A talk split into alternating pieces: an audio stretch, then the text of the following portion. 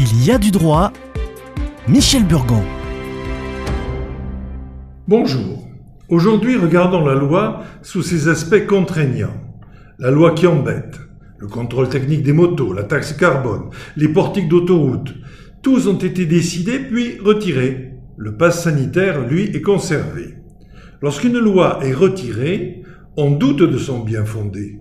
Le président Pompidou aurait dit Cessons d'emmerder les Français. Comment et pourquoi réagit-on lorsqu'une loi nous dérange? Comprend-on ce qu'elle arrange?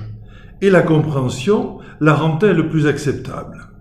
La loi fixe un modèle souhaitable, défini par le législateur sur des initiatives diverses. Les lois intéressent tous les citoyens, mais souvent elles favorisent ou briment certaines catégories. Ainsi, les lois de bioéthique n'intéressent que ceux qui pourraient en profiter, une minorité, et elles fâchent ceux qui voient leur éthique personnelle agressée, une autre minorité.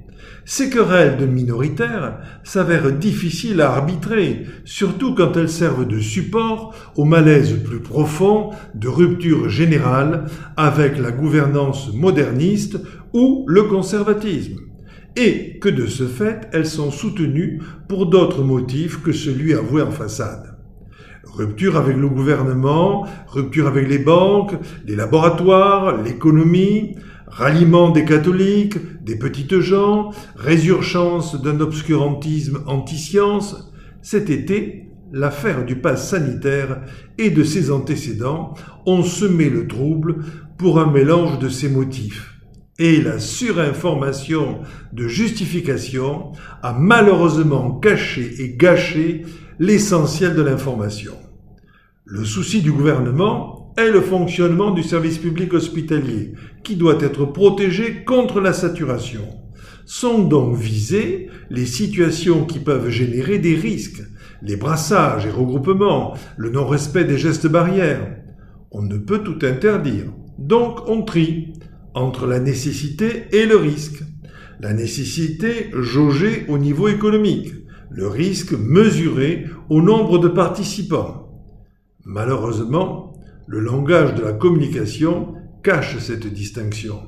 Le pass est un filtre qui diminue le risque en comparaison à une absence de contrôle. Le risque zéro n'existe que dans l'abstention.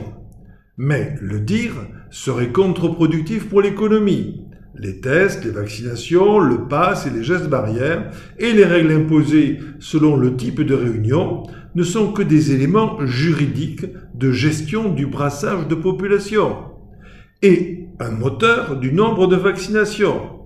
Pourtant, on a créé une confusion entre la réglementation et son respect, qui est du domaine de la loi, et la prudence sanitaire individuelle face au risque d'infection, qui est du domaine de l'individu.